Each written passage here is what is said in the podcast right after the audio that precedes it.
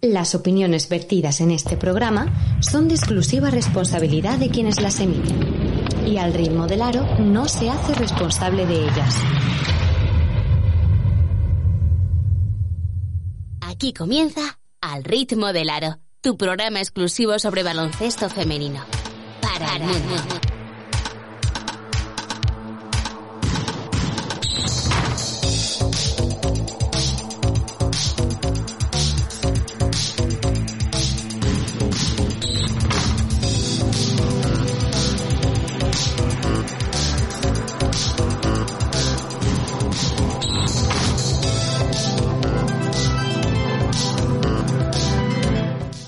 Tal? Bienvenidos, bienvenidas al Ritmo del Aro 244, semana frenética, ayer 4 de 4, muy buenos datos de audiencia, muchos partidos que vimos, muchos resúmenes y bueno, también algún, algunos highlights de Liga VIP hemos subido y seguimos trabajando para que esto siga creciendo y siga en el day to day, como dicen los americanos. Vamos a hablar con Rubén Burgos dentro de unos minutitos, entrenador de Valencia Basket, muchas cosas de las que hablar. Vamos a hablar de, de la fiebre de los equipos ACB por, por integrarse en esto del baloncesto femenino, pero bajo mi punto de vista no de, la, de las mejores maneras posibles. Eh, vamos a hablar de Instant Replay. Vamos a hablar de, de Bradford que nos ha dicho adiós bueno, de todo, un poco de salseo, cotilleo, también lo que dejamos entrever la semana pasada, que había habido un plante de jugadoras por no percibir sus salarios en tiempo y forma. Vamos a aportar más datos sobre eso. Y en fin, vamos a pasarlo bien y vamos a rajar un ratito, que es lo que nos gusta. Venga, empezamos.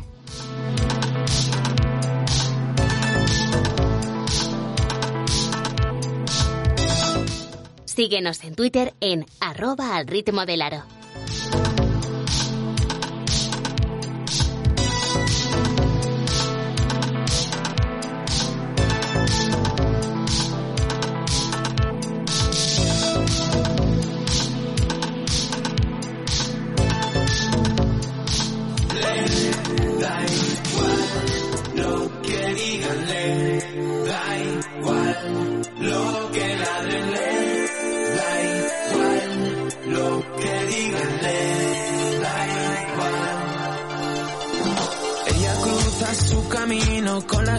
Chicas y los chicos por las noches se hace líos porque nada en ambos ríos. Desde un lado le reprochan desde el otro no comprenden.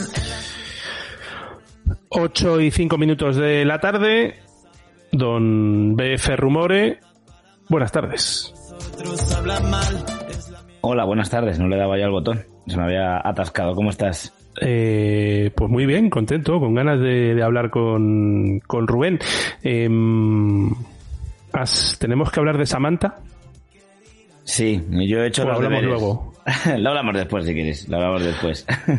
Hay parones por ventanas, eso ha descuajaringado un poco la, la, la jornada de Liga Femenina Challenge. Los clubs votaron que no a parar cuando hubiera ventanas. ¿Y qué ha pasado? Juega España, tenemos fechas, tenemos horarios y también eh, la Liga Femenina Challenge que, bueno, no, no sé cómo ha quedado la jornada. Vamos primero con España, que juega dos partidos. Bueno, se juegan 16 partidos de, de entre selecciones. Y bueno, España juega, se juega jueves y domingo. Y España juega el jueves en Huelva a las ocho y media contra Islandia. Y juega también el domingo a las 5 de la tarde contra una más peligrosa que Islandia, Hungría. Lo que ha hecho que la Liga Femenina Challenge pues haya descuanjeringado un poco, como has dicho tú. Eh, en la jornada número 11 se han disputado ya dos partidos. Se disputó la semana pasada, el 17 de noviembre, Recoletas Zamora 71, la Corda de Paterna 60. También se jugó el 16, el día anterior, eh, la semana pasada, Piquen Claret 71, Milán Córdoba Baloncesto 41. Se van a jugar dos el sábado. Se va a jugar eh, a las 7 de la tarde el Baxi Ferrol contra el Lima Horta Barcelona. También el sábado se va a jugar desde Estepona, el CAP Estepona Jardín Costa del Sol contra Vega Lagunera Toyota Adareva a las 8 menos cuarto. Eh, luego, el martes van a jugar los equipos de Madrid, el día 29 Eh, juegan a las ocho y media Cernova Renovables Real Canoe o SES Construcción Ardoy. No sé si se puede decir ya, pero estaré comentando el, este partido.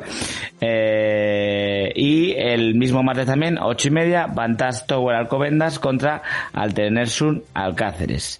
Luego quedan eh, para el día 14 de diciembre el Domusa Technic ISB contra Melilla Sport Capital La Salle y el día 20 de diciembre el Club Juventud Badalona contra Celta Zorca Recalvi. Yo creo que no se me olvidará ninguno más. Oye, si engañas a Fran o a Juanqui para que comenten el partido contigo, mm, yo no tengo problema, ¿eh? Pues ahí está. ¿no? ¿eh? están escuchando, pues si quieren, si quieren que se apunten. Venga, vamos a cambiar de música y vamos con el primer protagonista.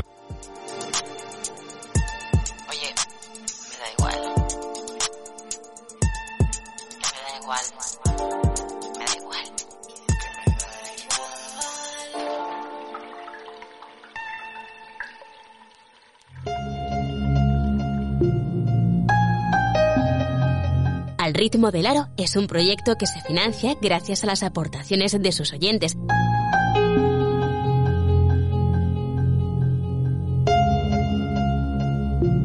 Estarás contribuyendo a la difusión y promoción del deporte que tanto te apasiona. No lo pienses más y entra en alritmodelaro.com barra premium.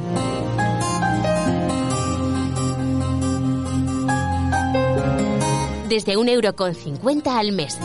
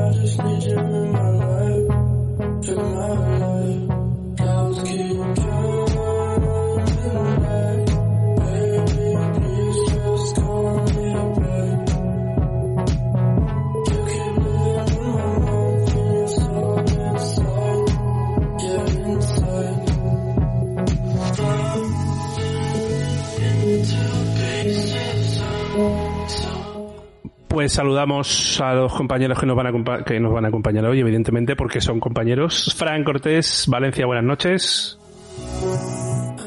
Y Básquet Maníaco, Juanqui, desde Alcantarilla, región de Murcia. Hola.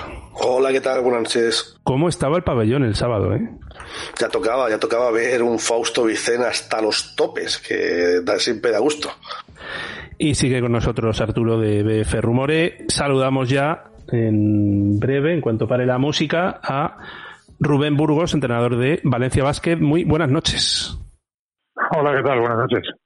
Eh, hacía memoria yo hoy y, y, en toda la historia de Valencia Basket femenino solo me salen dos nombres, Canales y Rubén Burgos. Eh, esto te da una tranquilidad a la hora de trabajar, de, de poder, mm, bueno, un, pozo y una, y una continuidad que no estamos acostumbrados últimamente en los banquillos?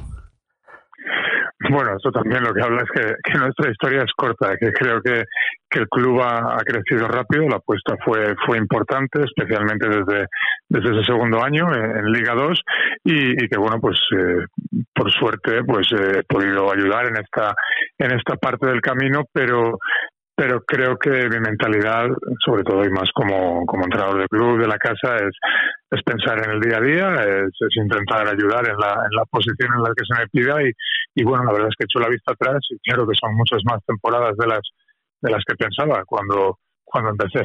Pensaba en un objetivo que era que el equipo ascendiera y luego pues cada año hemos tenido hacían retos más importantes.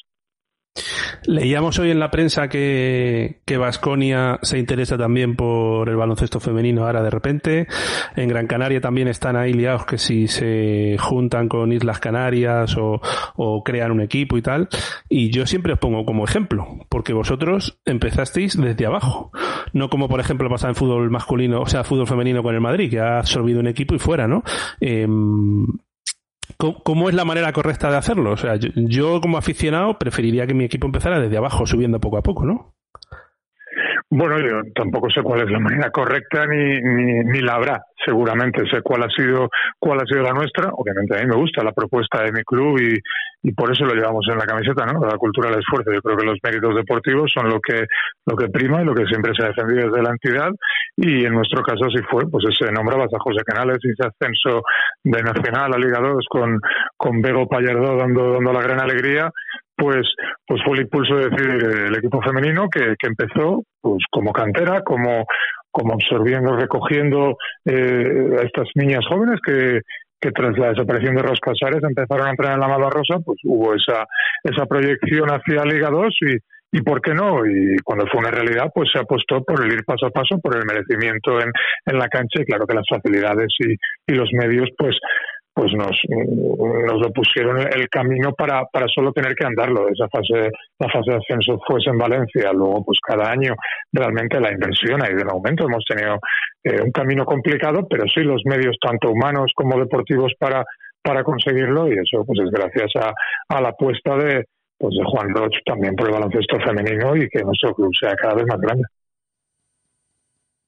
Hola Rubén, eh, soy eh, Rumore de, una cuenta de Twitter. Bueno, primero, eh, soy bastante fan de tu señorío y de tu caballerosidad en, en, en, la pista, en el banquillo. Lo primero de todo, es que sabemos cuál es la actualidad de Rebeca Allen. De, sabemos que está lesionada, pero si sabes algo más que puedas comentarnos. Y lo segundo es, respecto a tu trabajo de entrenador, ¿qué beneficios crees que tiene ser una persona tranquila, que transmite los eh, las instrucciones con tranquilidad frente a, lo mejor otros eh, tipos de entrenadores que son un pelín más gesticulo, que tienen más gestos o más eh, son más gritones. ¿Qué, ¿Qué beneficios tendría? Bueno, lo primero te agradezco tu opinión. La verdad es que los entrenadores no somos muy, muy apoyados o muy eh, animados o, no se nos da mucha palmada a la espalda, entonces las que se nos dan las valoramos más. Muchas gracias. Eh, lo primero respecto a BEC, bueno, obviamente es pregunta para los servicios médicos.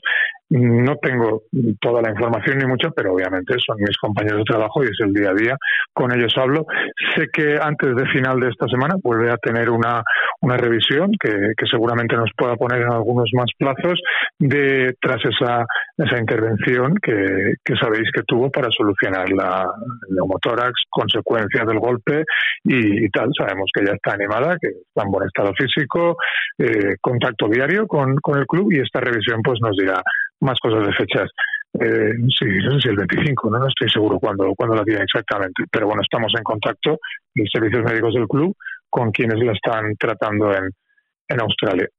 Y luego, respecto a mi opinión para esto, bueno, igual que te decía antes, no, sé si hay un método que es mejor o que funciona, pero lo que está claro es que yo creo que, que tú como, como entrenador, obviamente hay un, hay un manual, hay una formación, hay unas directrices, hay una técnica, una táctica y para eso nos preparamos tanto en cursos como, como en la formación continua pero creo que el mejor consejo es que cada uno en su profesión debe ser como es, como persona, porque además en esto que va que va de gestionar grupos, que va de tan de día a día, que va tanto de confianza en nuestro trabajo con, con las jugadoras, también con los directivos, también con tus miembros del, staff.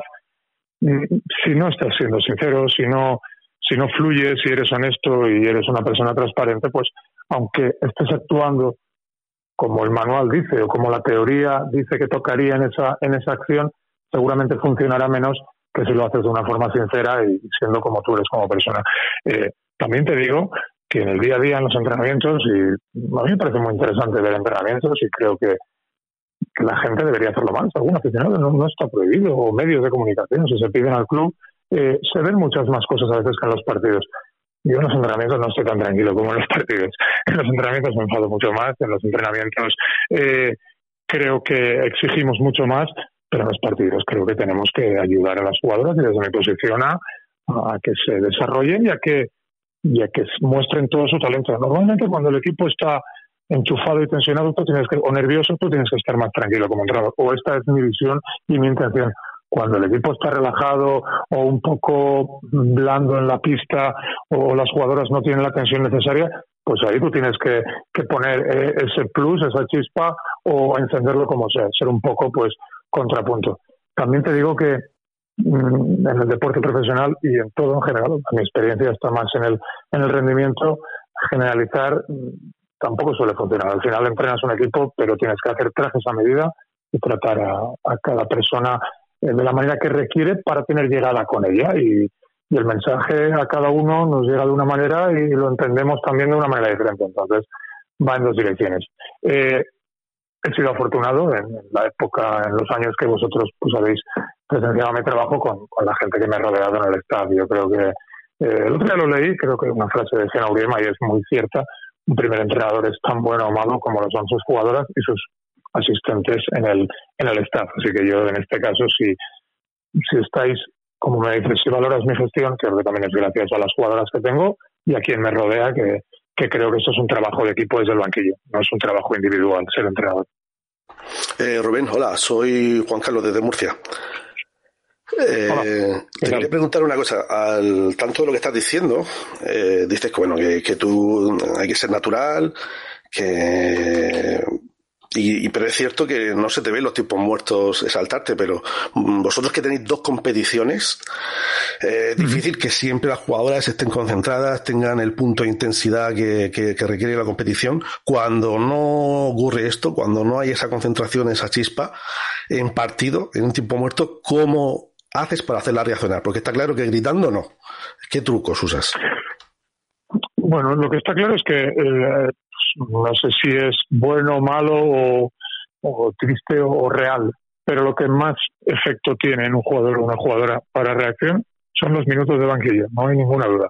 Los jugadores y jugadoras quieren jugar, si alguien no está rindiendo a su nivel, eh, estar sentadito un rato sentadita ya te hace eh, luego enchufarte un poquito más. También en los entrenamientos, ¿eh? no está mal cuando alguien no está entrenando bien, mira, siéntate ahí dos minutos y cuando vuelves a entrenar al nivel que toca, entonces pues entras. Pero pero no, esto, esto funciona. Entonces los cambios ya son un, creo que un incentivo y un, y un motivo de reacción antes que, que la bronca o, la, o el cambio de chip en tiempo muerto.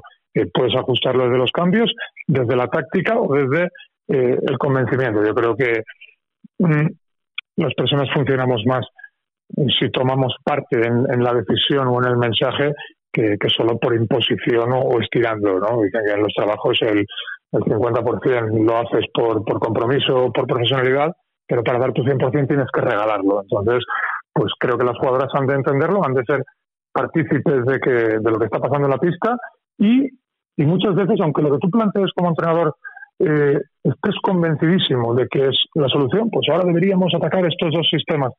Si las caras de quienes tienes enfrente sentadas y van a saltar a la cancha no son de convencimiento, aunque la solución sea brillante, no va a funcionar.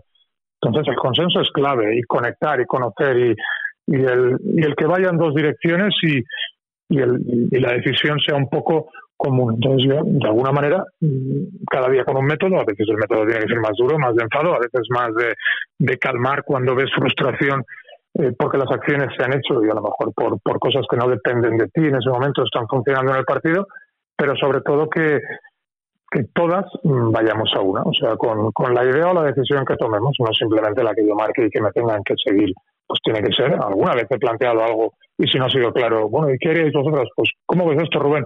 Pues vamos con ellos si lo tenéis vosotros claro, ¿por qué no? Vuelvo a ser Víctor, em, cuando configuráis la plantilla que configuráis este año, eh, tirar de tantas jugadoras vinculadas de Paterna era algo con lo que ya contabais de primera mano o ha sido más circunstancial por todas las lesiones que, estáis teniendo?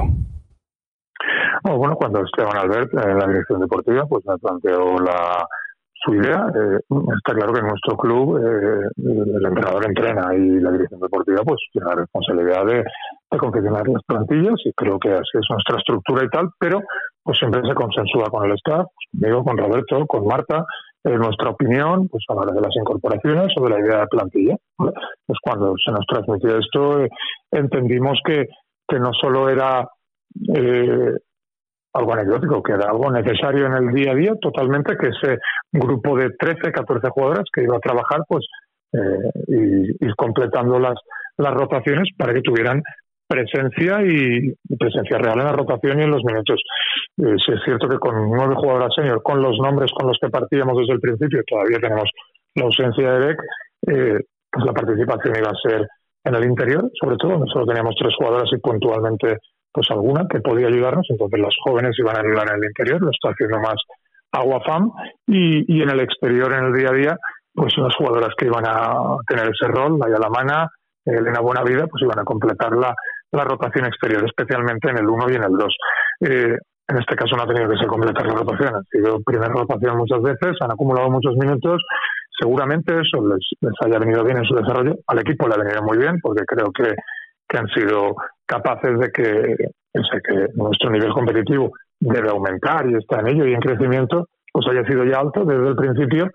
Pero bueno, también tenemos que tener cautela y no cargar de, presión, responsabilidad o, o frustrar a jugadoras jóvenes que están en un camino y un proceso y ese proceso es muchos minutos en paterna, mucho entrenamiento con el primer equipo, alternar apariciones tanto en Euroliga como en Liga Nacional y yo como entrenador me veo en la obligación y el compromiso de intentar eh, ponerlas en un escenario donde donde ellas se desarrollen y donde no sea un problema para ellas y donde no sea una carga y donde les veamos las virtudes y sus carencias pues se vayan mejorando, vayan adquiriendo experiencia, asumiendo los errores que una jugadora joven puede cometer, pero creo que, que exigirles algo que no les tocaba de inicio sería injusto y sería un error en su formación que es tan importante o más como el, como el resultado en la inmediatez de los partidos de la primera plantilla.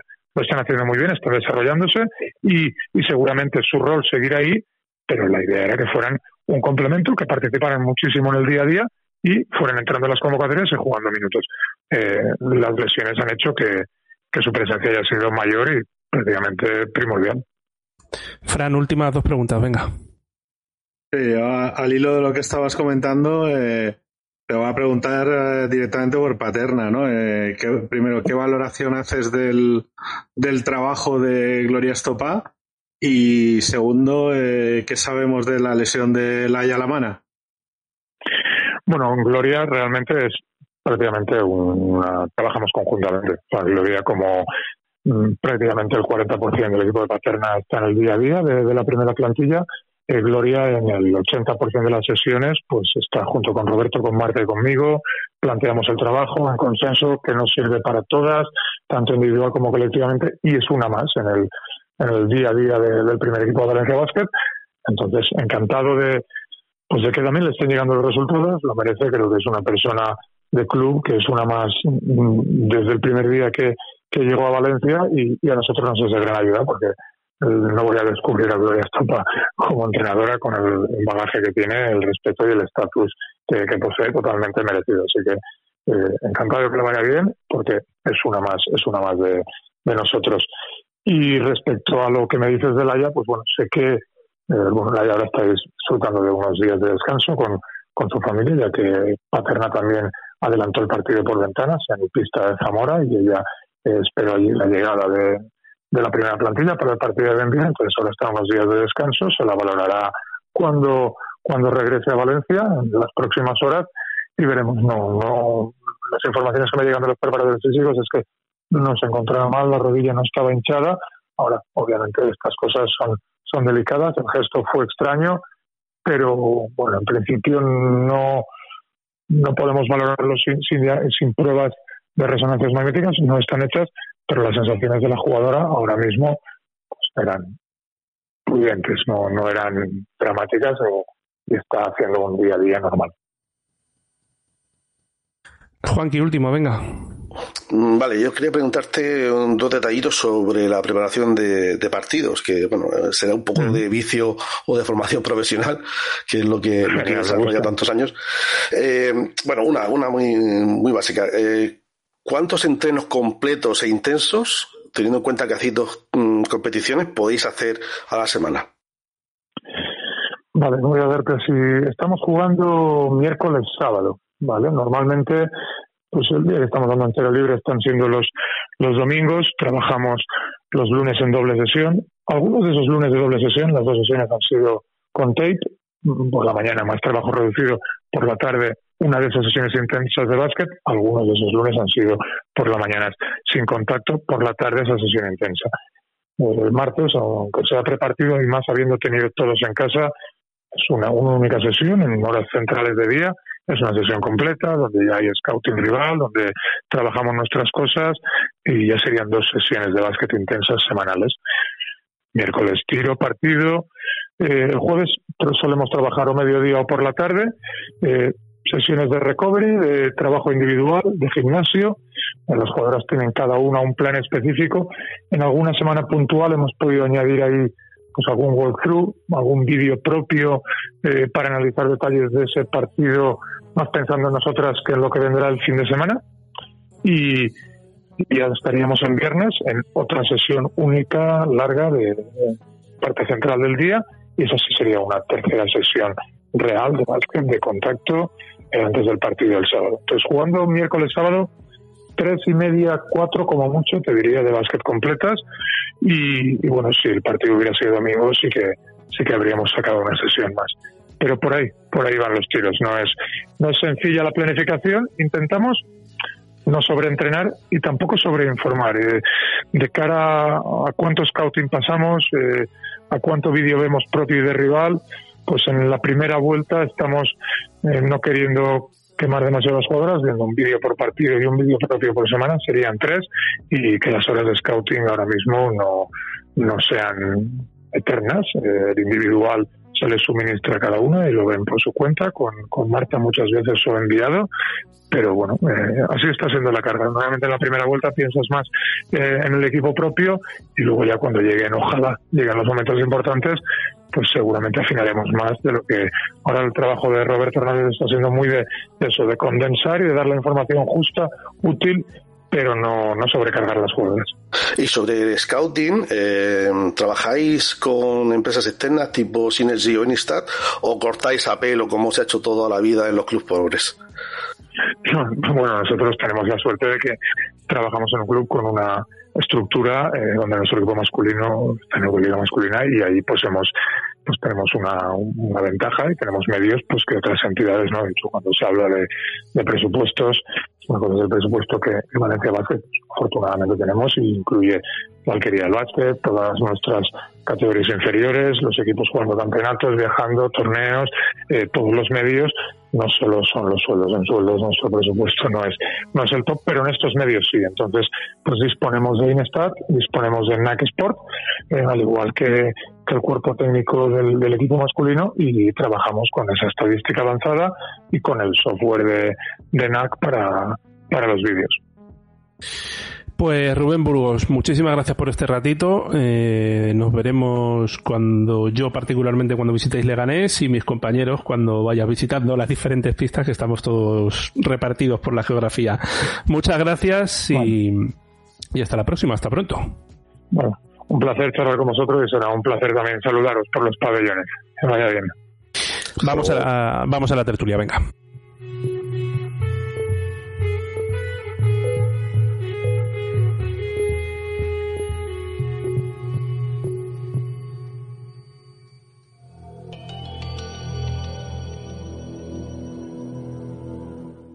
La tertulia.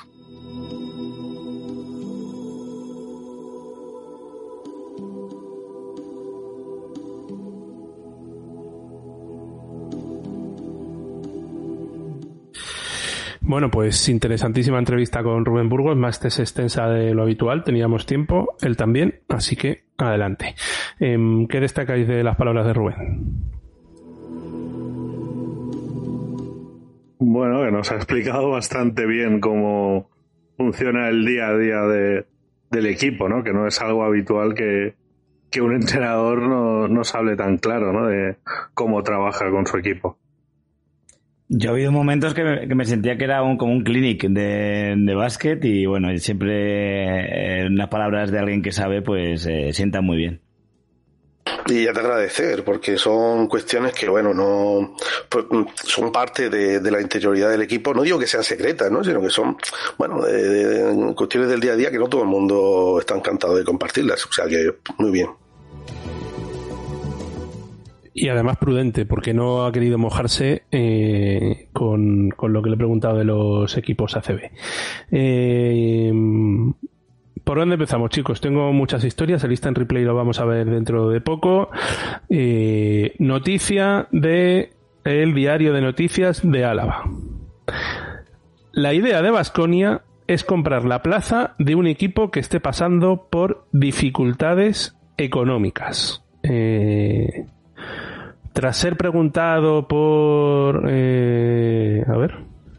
Hace aproximadamente año y medio, el Vasconia decidió ampliar su cantera y dar el paso de sumarse al baloncesto femenino. Eh, buena acogida y tal.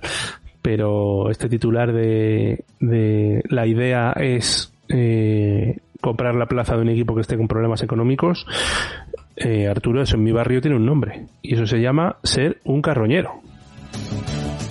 Bueno, yo creo, si me preguntas, creo que es un poco clickbait, no sé. Yo eh, cuando he visto, cuando lo he visto, he preguntado por el entorno de, de Alaba y es la primera noticia que tienen. No sé si hay alguna intención. Si me preguntas si son carroñeros, pues bueno, la, lo he dicho más o menos, o sea, lo está hablando un poquito Rubén, pero bueno, que, que vengan equipos de, de ACB y vengan a comprar, pues creo que desvirtúa bastante la competición y a mí no me a mí no me gusta. A mí el tema de ir subiendo desde abajo si quieren coger un equipo que lo cojan desde nacional o desde liga femenina 2 y que vayan subiendo y que se vayan ganando las,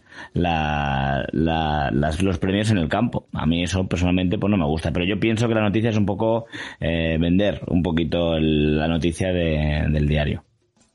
Sobre todo Juanqui en sitios donde ya hay equipo y donde hay equipo con trayectoria muchos años, como es Araski en, en Vitoria.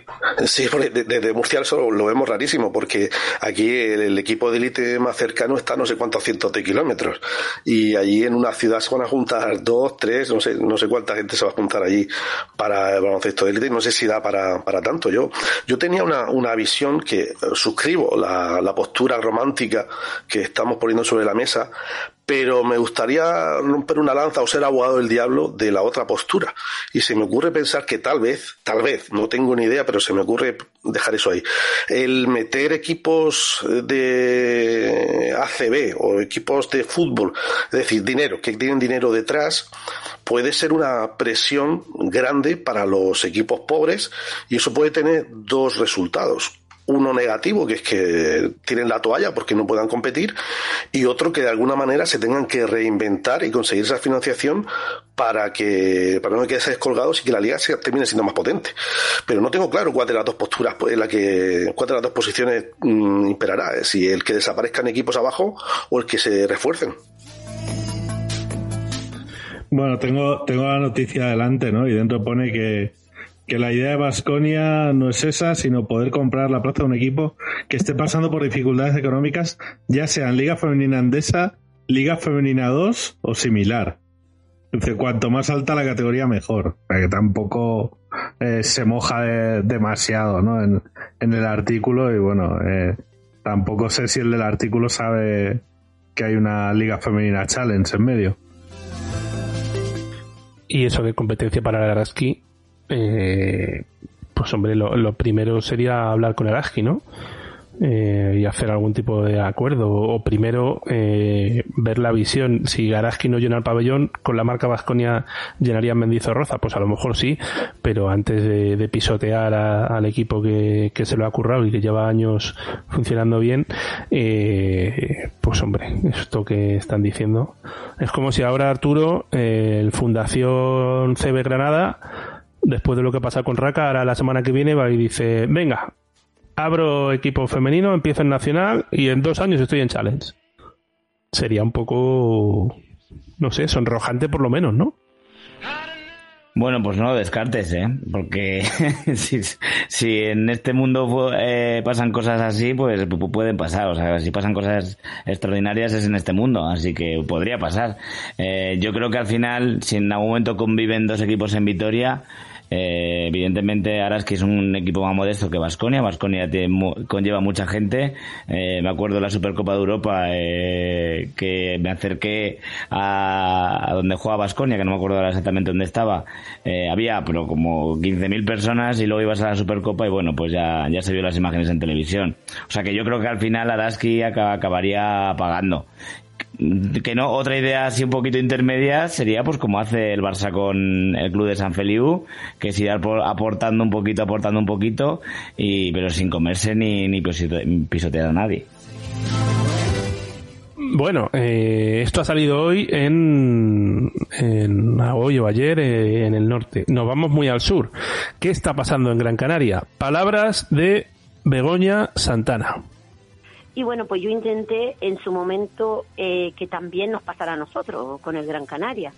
estar ahí, llevábamos como casi año y medio de reuniones y otra reunión y otra y otra y otra y no se llegó a un acuerdo, pero no por parte de nosotros, porque las condiciones que ellos ponían eran, pues bueno, absorbernos, y nosotros no queríamos que ellos nos absorbieran a nosotros, porque nuestro sistema de trabajo eh, es perfecto. Nosotros tenemos una línea de trabajo donde pues hemos ganado 49 campeonatos de España, que no lo ganará nunca nadie, y está, no quiero que la gente piense que yo soy Dios, ni mucho menos, yo estoy diciendo verdades nuestro trabajo es perfecto, ellos quieren absorbernos y nosotros no queremos ser absorbidos. Eh, no sé, tengo más cortes. ¿Tiro el siguiente o queréis comentar algo ahora? Tiro, ¿no? Tira, tira. Tiro. Sí, para trabajar juntos, o sea, las conversaciones eran llegar a un acuerdo como el baloncesto femenino se ha ido por toda España y se terminará, tarde o temprano se terminará haciendo, ¿no?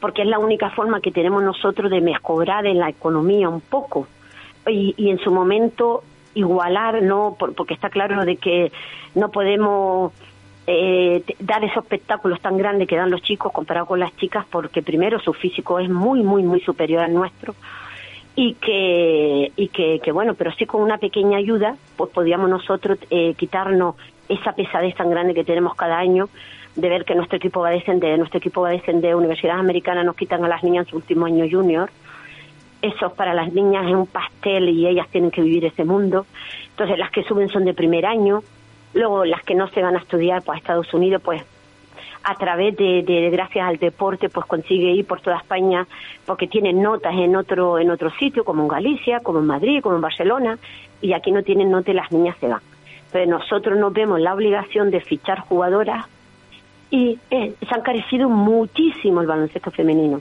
Nos han puesto un tercer árbitro, hoteles, nosotros vivimos en una isla y entonces todo eso pues nos hizo ver la posibilidad de, de, unirnos con, con, el Gran Canaria, pero en año y medio ellos lo que querían era absorbernos, con lo cual me echaban a mí y a mi marido a la calle y se quedaban ellos con el equipo.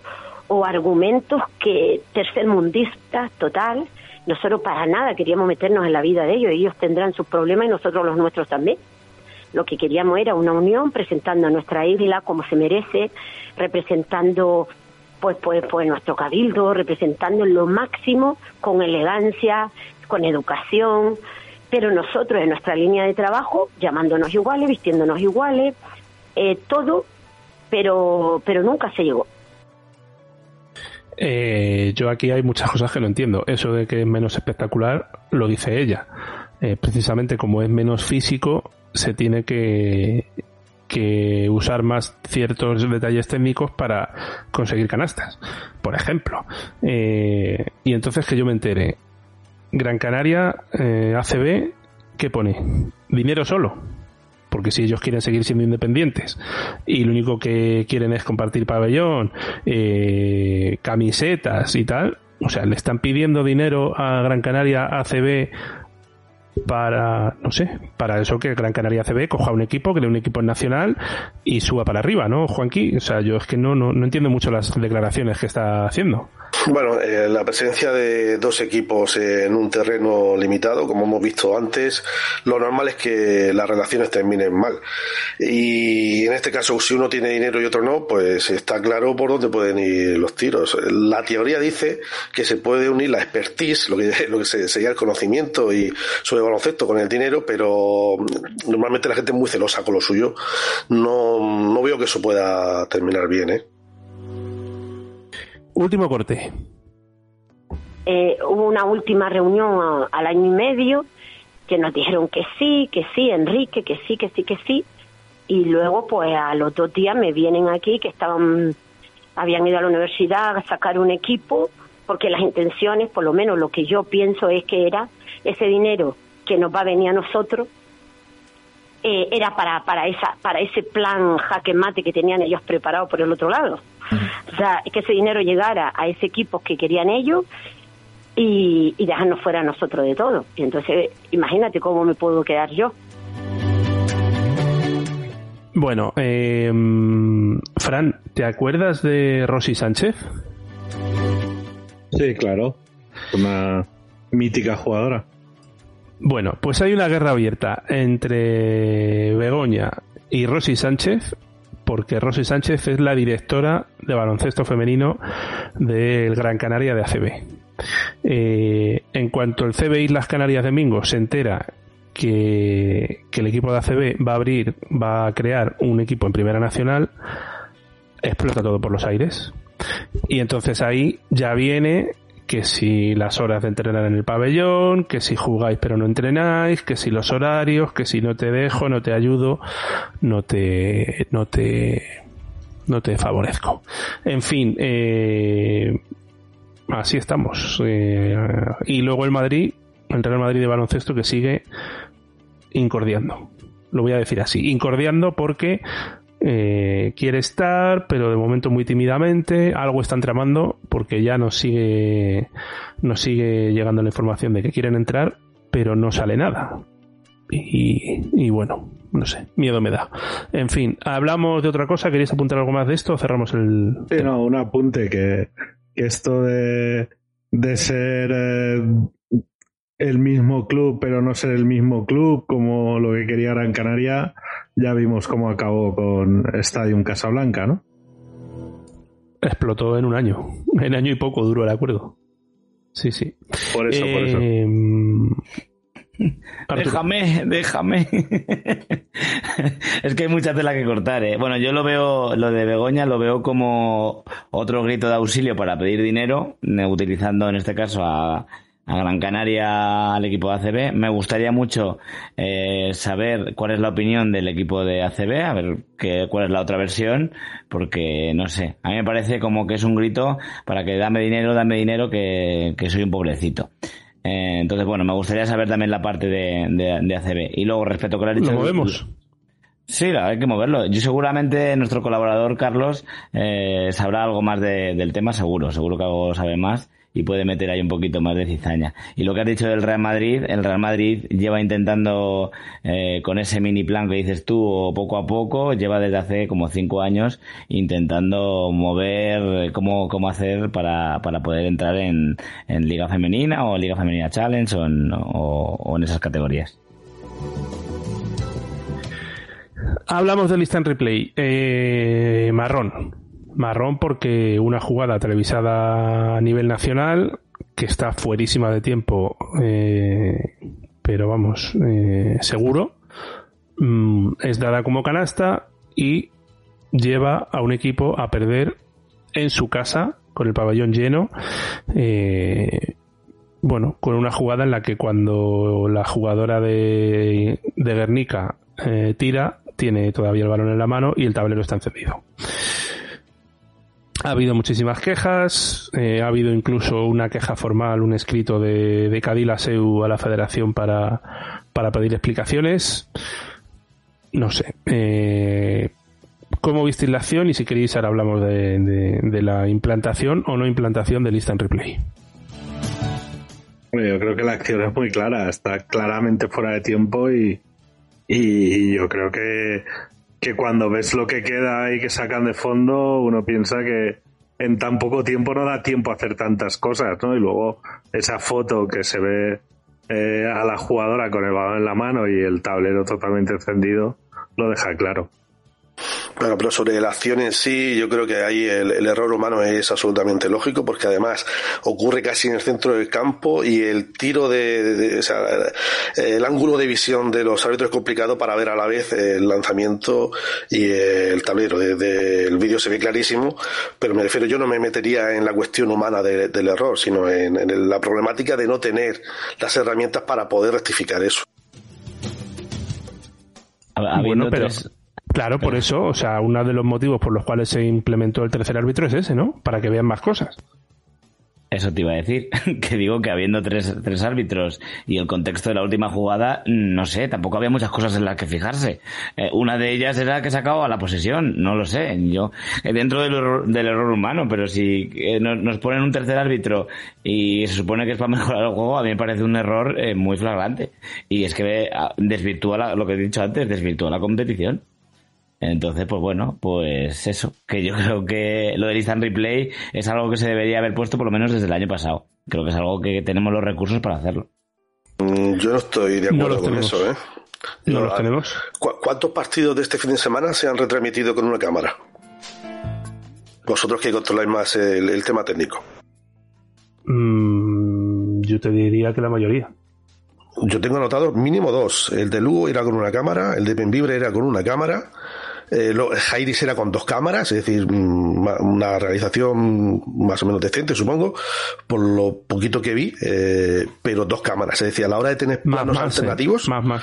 No, Jairis eran dos cámaras, porque mm, no había más. Es decir, yo estaba en el pabellón y intenté buscarlas, salvo que estuvieran escondidas en alguna parte, eh, y las dos centrales. ¿En las canastas no había? Salvo que fueran de estas que están en el tablero escondidas, eh, me estuve fijando.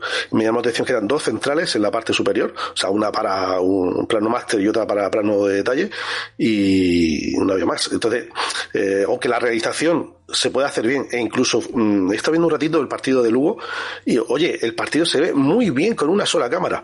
Pero una cosa es ver el partido y otra cosa es tener cuatro, cinco, seis ángulos alternativos a la hora de decidir eh, si una, si un detalle estaba correcto o no correcto. En este caso, yo creo que con una cámara se hubiera visto que, sale el balón agarrado de la mano y se había acabado el tiempo. En este caso, ¿eh? Pero bueno, ahí no, no puedes montarlo así con una cámara. Lo normal es que te lo pierdas también con una cámara. Tenéis razón de que se necesitan más cámaras. No, yo no había caído en eso. Es verdad, es verdad. Pero es que eh, en la mayoría de deportes el videoarbitraje no se hace con las cámaras de la retransmisión. Otra cosa es que luego esas cámaras de video arbitraje las puedas meter en un momento dado en la retransmisión. Pero mm, dejar en manos de, de los equipos, que recordamos que esas producciones la pagan el equipo de casa, quien la pague, porque hay alguno que lo hace gratis, eh, no sé. O sea, que ver si la canasta ha entrado o no ha entrado dependa del niño que está moviendo la cámara a la izquierda o a la derecha, que a lo mejor se le olvida eh, y no entra el plano bien, eh, no sé. Mm, es que eh, si se quiere hacer bien, hay que enviar mínimo a dos o tres personas por pabellón. Un técnico para, para montarlo, alguien que esté libre, un técnico de repeticiones que va, mueve, quita, pon esta cámara, la otra, dame otro plano, tal. O sea, yo estuve haciendo números y mínimo por menos de 1.500 euros por partido no tienes un instant replay decente. Multiplica eso por los 8 partidos por jornada y por las 30 jornadas y te vas a más de 300.000 euros. ¿Los clubes pueden pagar eso? una, una, una cosa, estás diciendo, eh, sigo con la parte técnica todavía que me queda casquillado ahí, eh, que nunca se utilizan las cámaras de la producción para la retransmisión para el instant replay, es decir, es un equipo absolutamente independiente, porque entonces si vas a hacer un buen instant replay y una buena retransmisión, que necesitas 18 cámaras, porque, no sé, la, televisión española utiliza 7 para retransmitir la productora de, para partir un partido normal, sin instant replay. Entonces habría que meter otras cámaras adicionales ahí. No cabe, hay pavillones donde no cabe, directamente no caben, ¿no? Es que esa es otra. Eh, a ver, en fútbol sí que son cámaras independientes. En baloncesto, en ACB, no sé si comparten alguna o no, pero estamos hablando de cámaras distant replay que, que, o sea, que para, con, yo te diría que con una cámara que coja cada campo, dos cámaras fijas te vale perfectamente. Y si quieres apoyarte en algún momento dado en la retransmisión, bueno, pues puedes, pero con dos cámaras fijas que te cojan eh, detalle, que se pueda hacer zoom y echar para atrás y para adelante, con eso valdría. Pero ya te estoy diciendo, se necesita una infraestructura, se necesitan unos recursos y luego hablamos de los pabellones. Eh, en la SEU se quejaban de en replay, pero ¿qué en replay vas a poner si incluso el plano de televisión no se ve porque la gente de delante se pone de pie? ¿Dónde ponen las cámaras de en replay? ¿En el techo? A mí lo de techo me trae malos recuerdos. me recuerda a las cámaras estas automáticas y cuando hacía scouting me comí, me comí muchos partidos con cámara automática, no me, no me lo nombré siquiera. Pues, pues entonces decirme, ¿queremos instant replay? Pues si queremos instant replay, en la paterna no se puede jugar. En el pabellón de la SEU seguramente tampoco. Y habrá más casos que tampoco se pueda jugar. Eh, y estamos hablando de lo de siempre. Instalaciones públicas, ¿qué vas a hacer? ¿Poner dos cámaras fijas ahí puestas? Mm, maloste, lo mismo. Eh, no sé, pedir lista en replay que desde algunos clubes se pidan, me parece que no somos conscientes de las que podemos liar. Porque si la FEB se dice, vale, está el replay, cada club toca cada año a 20.000 euros. Son 5, 15 eh, partidos en casa, por X tanto, 15.000 euros. ¿Lo va a pagar la FEB? No, lo van a pagar los clubes. Con lo cual estamos aquí pidiendo cosas que, que, que se nos calienta la cabeza muy rápido, pero, pero ¿dónde vas a meter un instant replay en ciertos pabellones? ¿Y, y qué cargo le vas a meter a los equipos más para algo que vas a utilizar a lo mejor en momentos muy concretos una o dos veces al año. Claro, es que ahí iba yo, que yo entiendo que, no sé si es más importante, pero a mí me da la sensación de que es más prioritario hacer una retransmisión digna Ojo, no digo buena, no digo con grandísimos recursos, pero por lo menos que haya un alguien retransmitiendo al micrófono, que haya un par de cámaras, o siquiera una. Ya te digo, hoy está viendo un ratito del partido de Lugo y ha sido muy, muy digna, con una sola persona al micro y con una cámara. Pero mínimo que haya que cubrir unos estándares de calidad para las retransmisiones y a partir de ahí lo siguiente. Sin eso, mm, o sea, hay sitios donde te, lo hacen con una cámara eh, de Amazon, un trípode como el que tenía yo hace, hace años de estos fotográficos que da saltos. Eh, yo creo que eso no es serio. Porque por la imagen, por la imagen que se transmite al exterior. Es decir, esto es una liga que pretende ser profesional. Cuando eso esté solucionado, que no cuesta tanto, y tú sabes lo que, de lo que estoy hablando, pues entonces podemos hablar de otras cosas, pero entre tanto, ¿qué, qué, me estás container? A corto plazo yo no lo veo. Según el análisis que acabáis de hacer eh, y viendo la realidad, yo hasta dentro de dos, tres años yo no veo esta, esta, esta tecnología implantada en Liga Femenina. O sea que ahora mismo se me hace imposible verlo. Aquí el problema, Juanqui, eh, yo considero que casi todas las retransmisiones de, de Canal Fed de los equipos son dignas, menos eh, Gran Canaria, mmm, Benvibre y Guernica está ahí ahí. Se ve bien, pero para mí eh, un streaming, una retransmisión está bien o no, si lo puedo sacar a la tele del salón y me puedo sentar en el sofá a verlo. Si puedo hacerlo, adelante. Si no puedo hacerlo, pues es que no puede ser. Gran Canaria y Benvibre tienen un problema que Javi Gallardo lo dice muchas veces. Más allá de cómo se vea, que maree la cámara, que no. El sonido llega siete segundos antes que la imagen. El locutor está diciendo, y vaya triple de no sé quién. Y tú en la imagen estás viendo que la jugadora ni tiene el balón en la mano. Eh, y eso, y eso, los que, los que hemos tocado un poquito la parte técnica de esto, sabemos que no tiene ningún misterio. Es controlar un poquito de delay y chimpón. O sea, no, no cuesta dinero, solo cuesta preocuparse un poquito de cómo funciona el aparatito ese que tenemos delante. Yo he escuchado muchas veces que en Benvibre se dice que no se puede retransmitir allí mejor porque no llega internet al pabellón. Y cuando la federación manda a la productora que hace los partidos de Twitter y se ve perfecto, ¿Qué pasa? ¿Que esos transmiten con señales de humo? Bueno, creo que tienen su, su, mm, satélite. Sí, sí. Sí, sí, pero, pero no me vale. Eh, ¿Y cuál es la raíz de todo esto? Pues que hay clubes que, como dependen única y exclusivamente de la subvención de la Diputación, del Ayuntamiento o de la Comunidad Autónoma, no tienen que preocuparse absolutamente nada por su imagen. Entonces ellos dicen un pensamiento del siglo XVII que si lo retransmito bien, la gente lo va a ver en su casa y no va a venir al pabellón y no va a comprar entradas. Eso me parece algo del siglo pasado. Edad media. Porque le puedes dar la vuelta. Puedes decir, ah, es que si no me ven o no me ven bien, no van a venir al pabellón porque no me conocen. Con lo cual, eh, pues eso, vamos avanzando en Challenge.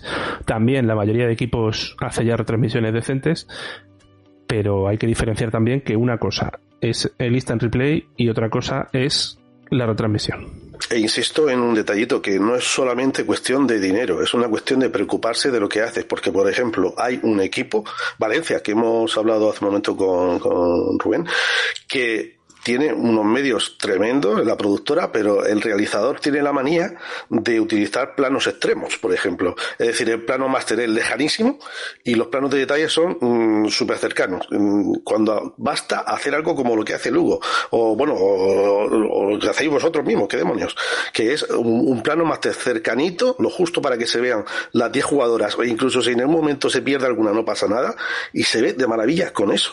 Es también una cuestión de, de procedimiento, ¿eh? Metodológica y de cariño. Pero, ¿de dónde viene mucha de la gente que hace estas producciones? ¿De, de dónde? A ver, de, de, su casa. De... qué otro deporte? Pues, pues imagino que del fútbol, ¿no? El mismo.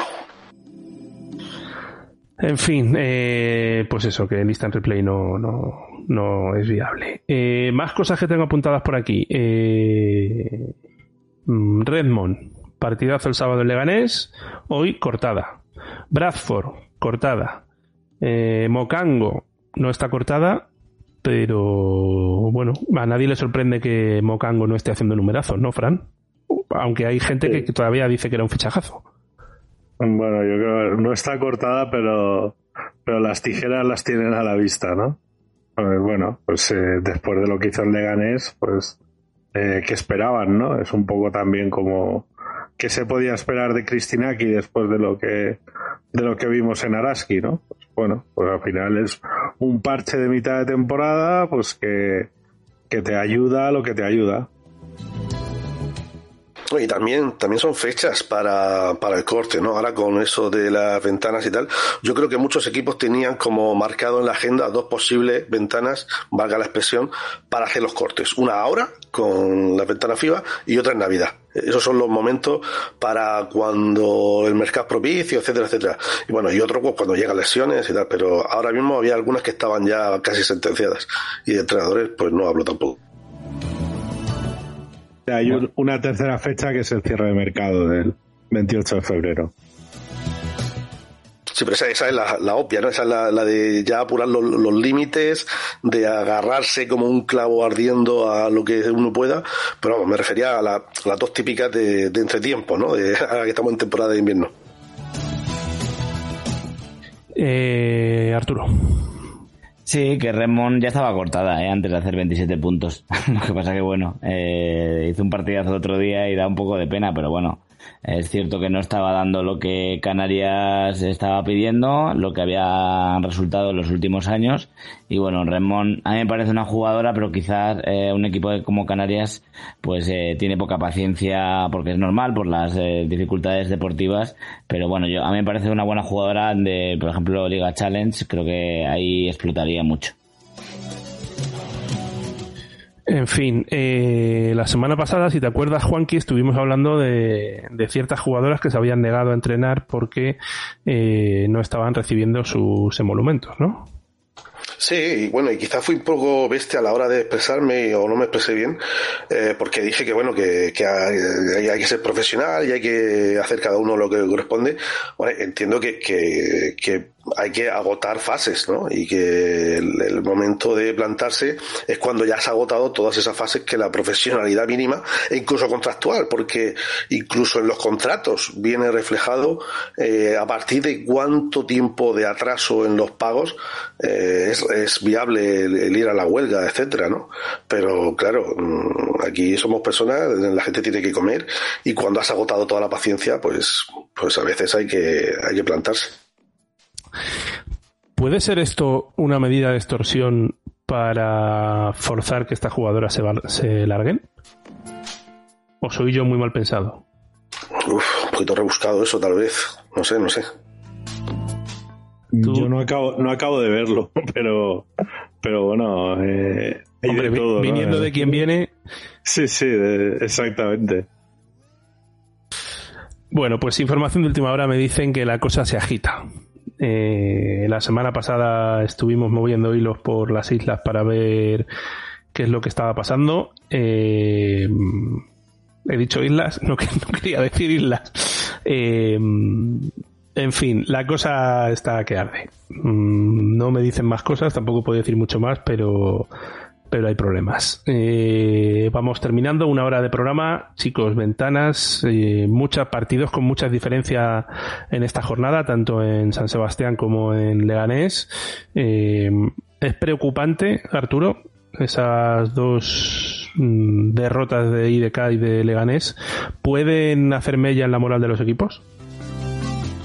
Bueno, lo comentaste bastante bien ayer en el 4 de 4. IDK yo creo que tiene la plantilla justita para dos competiciones y bueno, pues ahora mismo Casa de Mon es, es un ciclón. Entonces, pues bueno, eh, es que es casi imposible para la casa de Mon. Es que, y eso que les falta el juego interior. O sea que bueno, eh, entonces pues, IDK, eh, cuando con equipos, eh, con equipos un poquito más fuertes, eh, pues bueno, con Avenida, Avenida le ganó, pero si juegas doble competición, pues al final lo acabas pagando. Y respecto a Leganés, yo creo que fue un partido malo y yo estoy muy a gusto con Leganés. Eh, yo creo que no va, la, la moral no va, no va a caer y creo que, bueno, la temporada que están haciendo a mí me está gustando mucho y creo que no, creo que es un encuentro aislado que le salió mal en el tiro y todo y yo creo que van a hacer muy buena temporada. Bueno, pues vamos terminando. Eh, Cristina Oviña lesionada, se va de la, de la um, lista de la selección. Fran, ¿van a llamar a alguien en su lugar? Pues no lo sé, ¿no? Al final son dos partidos, se quedarían con 13 jugadoras todavía habría que hacer un descarte. Yo, yo mi teoría era que, que los descartes para el partido contra Islandia, el primero, que es un partido que España debe de ganar eh, de 30 jugando al Tran Tran, iban a ser Cristina Ubiña y Alba Torrens, ¿no? que son eh, las jugadoras que salían de una lesión y que esas dos jugadoras sí que las iba a poner eh, Miguel Martínez Méndez contra Hungría que es contra el que te juegas un poco los cuartos, ¿no? Aunque, que bueno, España eh, tiene margen para, para ser primera de grupo, incluso perdiendo con Hungría. En fin, eh, Juanqui, Fran y Arturo, eh, yo que vosotros me iría despidiendo de Tijana Krivacevic en, en Liga Femenina Andesa este año, o por lo menos en el equipo donde está, y cuidado porque va a haber, va a haber movida. Hasta la semana que viene, chicos. ¿No me vas a preguntar por Samantha? Ostarello. Venga, rápido. Samantha Ostarello está jugando en, un, e-, el equipo Ragusa, que es como un tipo Casademon y Deca de la liga italiana. Y bueno, está, es eh, a la pivo suplente, o sea, está jugando de, de cuarta con 20 minutos de medio, de, de, cuarta interior. Y bueno, está haciendo 6 puntos, 6 rebotes. Así que bueno, eh, podría estar un pelín mejor, pero bueno, está jugando en un equipo de, de zona alta.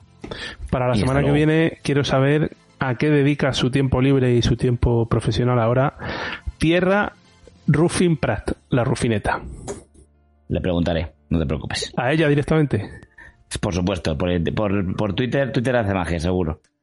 Eh, Juanqui, que nada, que surís bien, ¿no? Bien, bien. Eh, el equipo pareció tener eh, nueva, nuevo brillo, nueva chispa, pero claro, también jugaban contra el líder y bueno, no sé si hay que atribuírselo a él o simplemente a que el partido es propicio. Hay que darle tiempo y hasta dentro de unas semanas creo que hablar de, de él y de los cambios es precipitado. Pues sí, Fran, eh, a ver si grabamos algo de las ventanas o de Liga Femenina Andesa, lo, lo que sea, lo que se tercie. Sí, ahora se podría grabar algo de las ventanas, a ver si sacamos algún hueco, lo mejor sería mañana. Eh, vale, estaría genial que, que Climalit nos, nos patrocinase el programa de las ventanas. Nos vamos, venga, cambio de música y cerramos.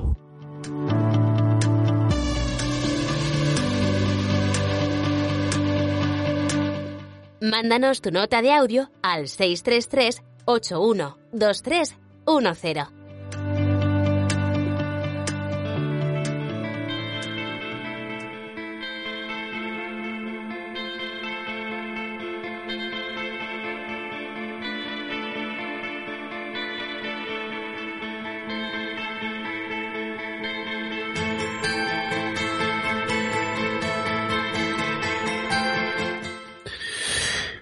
Pues cerramos con esta canción del grupo murciano Secon, se disuelven. Eh, Qué disgustazo. Sí, ¿te gustan? Bueno, eh, de cuando cantaban en inglés, fíjate. Pues sí, pues sí, ha llovido mucho. En fin, eh, no son los únicos que se disuelven, también Full eh, y alguno que otro más. Eh, y también hay otros proyectos de podcast, de radio, de comunicación de baloncesto femenino que o se disuelven o que están ahí en stand-by. Eh, a mí me gustaría que, que, tuviéramos, no voy a decir competencia, más variedad. Pero bueno, es lo que toca. Ni siquiera del aro al paro, que el año pasado empezó con mucha potencia, pues este programa, esta temporada no han hecho ni un programa. Yo les animo a que sigan y, que cuanto más contenido generemos, mejor. Nosotros seguiremos, llevamos ya entre unas cosas y otras casi 12 años y nada, aquí seguimos trabajando para que esto tenga la mayor continuidad posible. Un saludo, nos escuchamos en las próximas horas con contenido premium. Un saludo, adiós.